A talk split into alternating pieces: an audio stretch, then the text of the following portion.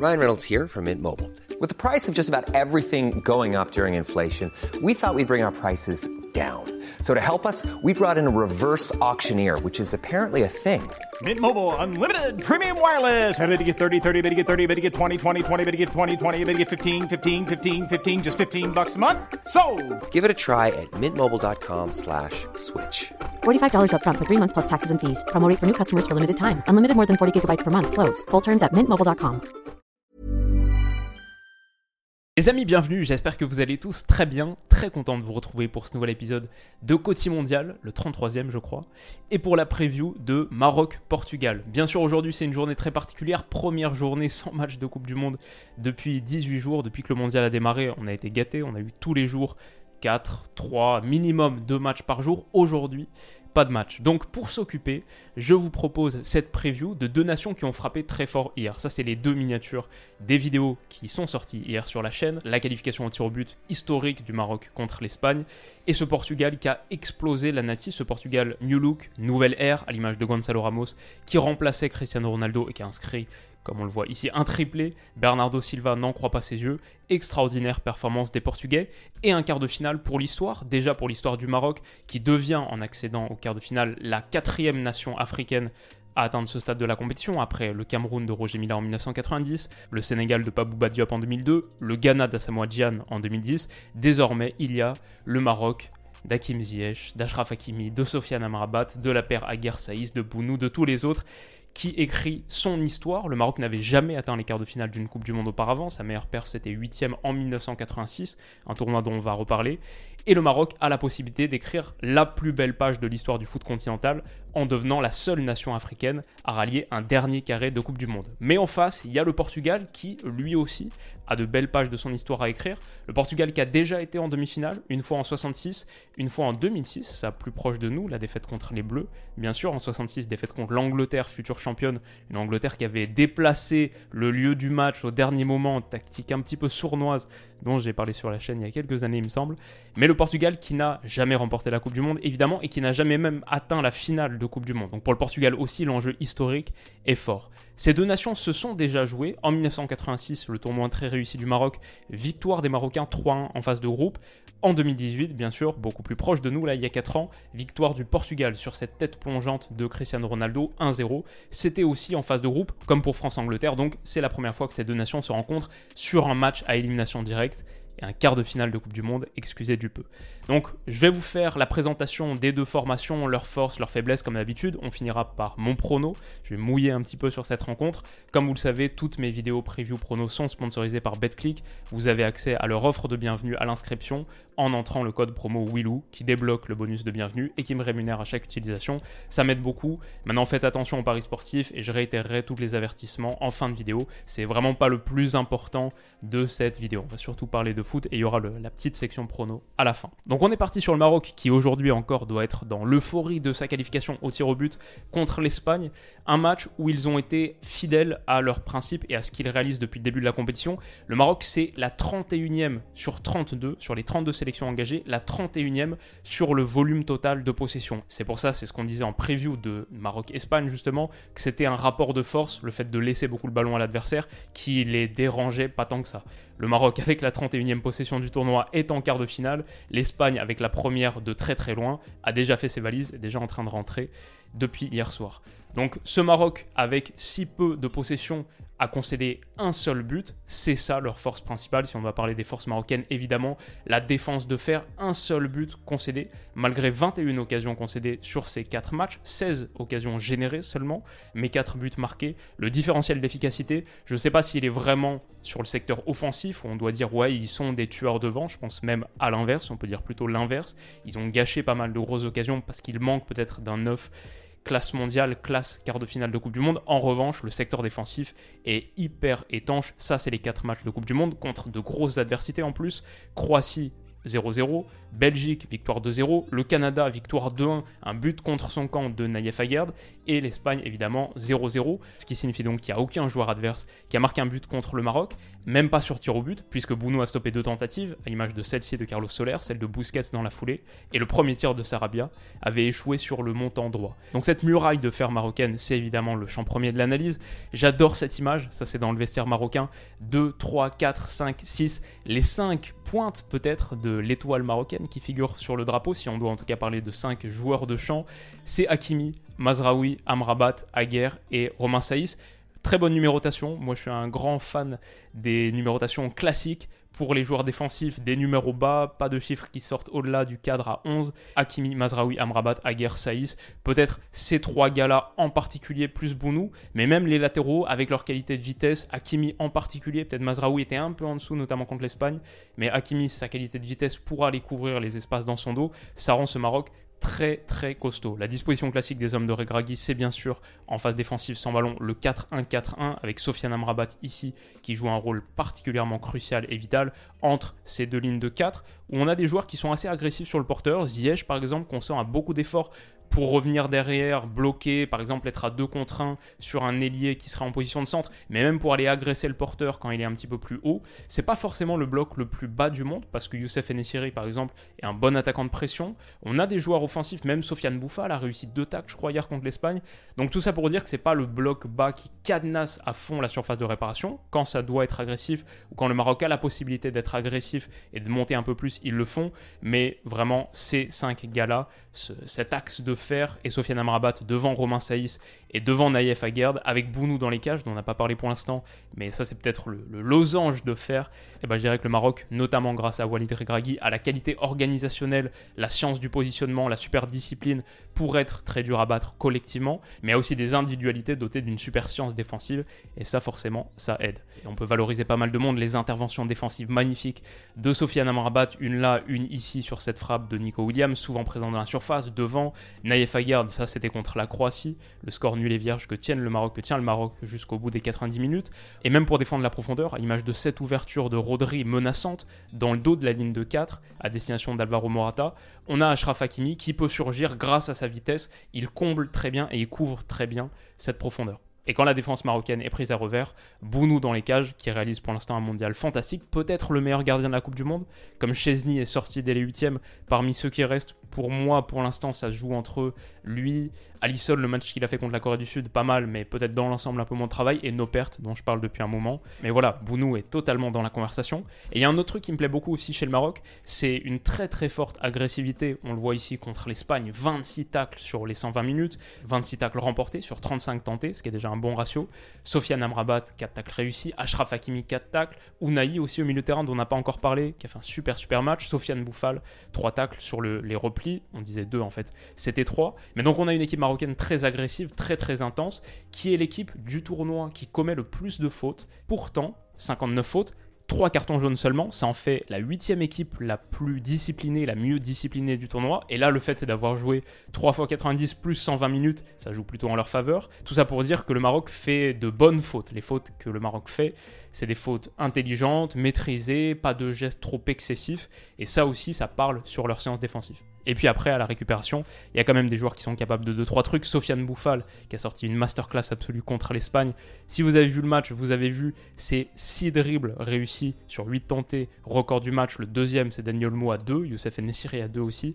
Masterclass en 66 minutes, je crois, seulement de temps de jeu très très grosse performance de Sofiane Bouffal. Moi j'aime bien aussi Youssef Nessiri comme attaquant de pression, pas en très grande réussite à la finition, pas le meilleur finisseur, mais là typiquement contre le Canada, au bout de 4 minutes de jeu, c'est lui qui pousse Milan Borjan à la faute et qui permet au Maroc d'ouvrir le score sur ce petit ballon piqué de Ziyech. Ziyech qui aussi fait un bon tournoi je trouve pour l'instant. Donc le Maroc a des armes, Ashraf Hakimi sur le côté, entre autres. Il y a des soucis par contre sur les faiblesses ou les motifs d'inquiétude en perspective et en vue de ce match contre le Portugal. Le match contre l'Espagne, je pense, a coûté beaucoup beaucoup de ressources. On a vu Naïef Aguerd en difficulté sortir sur blessure. Romain Saïs qui a tenu sa place mais en se tenant derrière la cuisse, petite inquiétude sur la seconde moitié de prolongation. Est-ce qu'il sera en état pour affronter le Portugal dans trois jours? Je sais que Saïs, Aguerd, Amrabat et Mazraoui sont actuellement, aujourd'hui le 7 décembre, en train de passer des examens, en train de voir s'ils pourront être remis, est-ce qu'ils qu'il va falloir utiliser des infiltrations Quel sera l'état de forme physique et quel sera le capital physique du Maroc sur ce match contre le Portugal? C'est une vraie question et la réponse pourrait être un peu inquiétante, surtout quand on regarde la qualité des remplaçants. Ça, c'est quelque chose que je disais dans ma preview de Maroc-Espagne. On a vu qu'à partir du moment où les entrants Surtout les entrants offensifs ont remplacé certains des sortants, Bouffal, euh, Nesiri, Unai. Il y a eu quand même beaucoup moins de qualité. Je pense que même Abdé fait pas son pire match. C'était sans doute contre la Croatie. Son entrée contre la Croatie était assez calamiteuse. Mais Chedira, par exemple, a eu deux grosses occasions qu'il rate, dont celle-ci, ce face-à-face quasiment à 8 mètres contre Unai Simon on a vu que Chedira, grosso modo, c'était pas une solution suffisante pour le Maroc pour espérer faire la différence à la sortie d'Enesiri. Et personnellement, j'aimerais peut-être plutôt voir Aboukhlal, qui avait marqué contre la Belgique, qui avait fait une bonne entrée, sans être un buteur pur, un avant-centre pur, offrait un petit peu plus de qualité dans la profondeur, de vitesse, d'élimination et même de finition en l'occurrence. Finit très bien ce centre en retrait d'Akim Ziyech, qui lui a tenu les 120 minutes. Ça, c'est un vrai motif de satisfaction par contre. Donc voilà pour le Maroc. Le Portugal maintenant, qui après une phase de groupe correcte mais pas parfaite, a vraiment passé un cap, je pense, en battant la Suisse 6-1, le triplé de Gonzalo Ramos, un message puissant qui a été envoyé au monde du foot et au plateau final de cette Coupe du Monde, avec cette démonstration de force réalisée sans Cristiano Ronaldo, mis sur le banc, qui entre seulement pour les 20 dernières minutes. Et avec ses 6 buts plantés contre la Suisse, le Portugal devient la meilleure attaque du mondial, avec 12 buts en 4 matchs, à égalité avec l'Angleterre. 3 buts devant la France, 3 devant l'Espagne, 4 devant les Pays-Bas, 5 devant le Brésil, même. Voilà, ce Portugal a beaucoup de ressources et une équipe très prolifique, très efficace. Elle a montré contre la Suisse surtout une capacité à être vraiment très mobile, fluide, plaisante, agréable. Joao Félix a fait un super match. Le Portugal dispose de super joueurs de création passeurs, dribbleurs, Joao Félix, Bernardo Silva, Bruno Fernandes, qui pour l'instant avaient du mal peut-être à montrer l'étendue de leur qualité sans une pointe prolifique qui apporte des choses dans la profondeur, qui est un peu plus chirurgicale, qui a peut-être la caisse physique pour résister aux défenseurs. Ici, ce que fait Gonzalo Ramos, son travail sur char pour déclencher les premiers poteaux, absolument magnifique, mais ça part d'un très bon travail de Joao Félix, dont la prise de balle sur la touche de Rafael Guerrero était sublime. Bon, à nouveau ici, sur une phase de transition, alors là le Portugal mène déjà 2-0, il y a des espaces qui s'ouvrent, peut-être que ce sera moins le cas contre le Maroc. À 0-0, il n'y aura pas d'espace comme ça pour le Portugal, mais ils ont montré une qualité de déplacement et de vision. Bruno Fernandes, ce ballon magnifique pour Gonzalo Ramos qui pour le coup n'ira pas au bout, Jan Zomer la sauve, mais en seconde période, on a retrouvé ces mouvements extrêmement fluides avec le quintet offensif qui se projette, ça ça faisait un peu penser au Brésil, Brésil de Teach contre la Corée du Sud, le match qu'on avait analysé. Super super mouvement, ça ira au bout. Le Portugal est aussi assez dangereux sur coup de pied arrêté offensif, à l'image du second but signé Pep, ils ont des ressources dans ce secteur, un secteur où le Maroc pour le coup je trouve montre des signes de fébrilité. Contre le Canada à 2-1. Ils sont à rien d'encaisser le but de l'égalisation. Sur ce corner mal défendu, ça tape la barre, ça rebondit sur la ligne et Bounou s'en sort bien.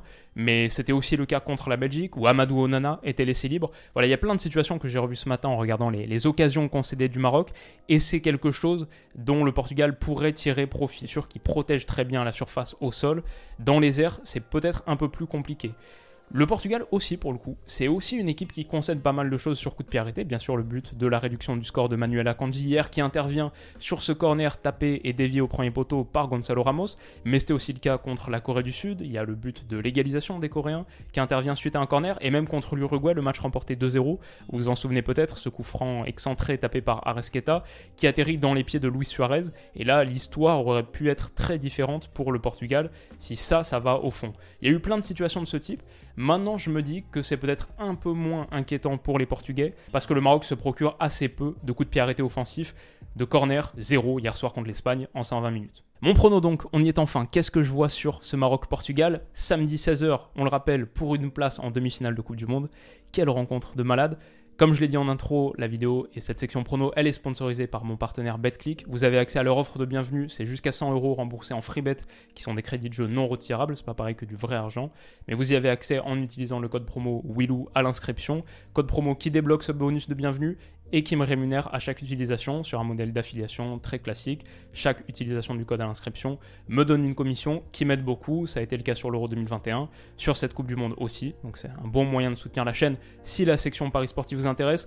Mais franchement, moi je juge que les Paris Sportifs, surtout sur cette période de Coupe, en général, mais sur cette période de Coupe du Monde où les matchs sont déjà tellement intéressants, prenants, c'est pas nécessaire c'est interdit aux mineurs aussi, donc soyez majeur si vous comptez jouer. Sur le foot, c'est très dur d'être gagnant sur le long terme, je dirais impossible. La plupart du temps, on perd, surtout sur cette période de Coupe du Monde, où on a pas mal de folie. Une fois que tout ça est dit, la victoire du Maroc en 90 minutes est à 5,60. Le Portugal 1,65, ça c'est en 90 minutes. En prolongation, si le Maroc prenait l'avantage en prolongation et que ça va pas jusqu'au tir au but, c'est à 17. Et on a aussi buteur Gonzalo Ramos à 2,62. Je crois qu'il est aussi encore temps, si vous êtes particulièrement optimiste et ambitieux, il y a un pari gagne la Coupe du Monde Maroc. Le Maroc qui gagne la Coupe du Monde à 30, c'est la cote la plus élevée de tous, à égalité avec la Croatie, ce qui semble assez logique et raisonnable. Personnellement, je vais dire que si je dois absolument mettre ma vie dessus, qu'il faut absolument que j'ai raison. Je dirais quand même le Portugal pour trois choses en gros, c'est plus de qualité individuelle sur le secteur offensif. La victoire contre la Suisse a peut-être lancé un mouvement, on voit une équipe qui joue assez bien, ça c'est la deuxième chose. Et troisième, peut-être la plus importante de toutes, c'est que pour l'instant j'ai pas beaucoup d'informations sur à quel point le capital physique du Maroc va être régénéré d'ici là. À quel point est-ce que la victoire contre l'Espagne était pas un peu une victoire à la Pyrrhus qui coûte beaucoup beaucoup de réserves, avec peut-être Aguerre pas remis, peut-être qu'il est blessé, peut-être qu'il sera out et forfait. Si en gros il y a un membre du triangle de fer Aguer Saïs Amrabat qui est forfait ou qui est vraiment significativement amoindri, je pense que ça fait baisser mon niveau d'espoir. Donc ça, c'est ce que je vois si je dois absolument partir dessus. Maintenant, moi, je trouve que la différence de cote, là, c'est plus l'angle Paris sportif, entre guillemets, je trouve que la différence de cote est telle que si c'était juste pour miser une petite somme, euh, quelques euros, un truc comme ça, bah là je pense que je partirais plutôt sur le Maroc en fait, parce que 5,60 versus 1,65, je trouve que le décalage est trop fort. Je trouve que les bookmakers n'ont pas respecté le Maroc sur ce coup, et pour moi c'est beaucoup plus proche. Pour moi, là c'est un affrontement euh, qui est selon les bookmakers considéré comme étant quoi? Du, du 70-30, un truc comme ça.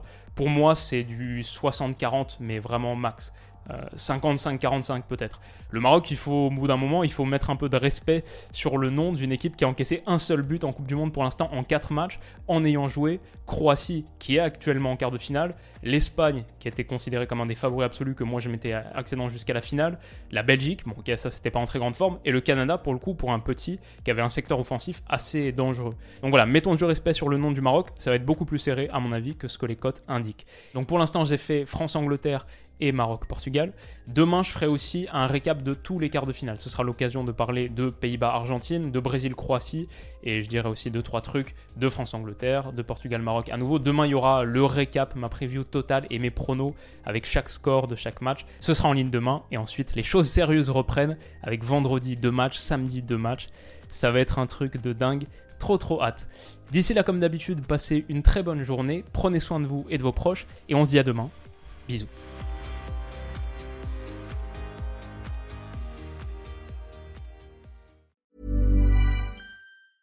Hey, it's Danny Pellegrino from Everything Iconic. Ready to upgrade your style game without blowing your budget? Check out Quince. They've got all the good stuff shirts and polos, activewear, and fine leather goods, all at 50 to 80% less than other high end brands. And the best part? They're all about safe, ethical, and responsible manufacturing. Get that luxury vibe without the luxury price tag. Hit up quince.com slash upgrade for free shipping and 365 day returns on your next order. That's quince.com slash upgrade.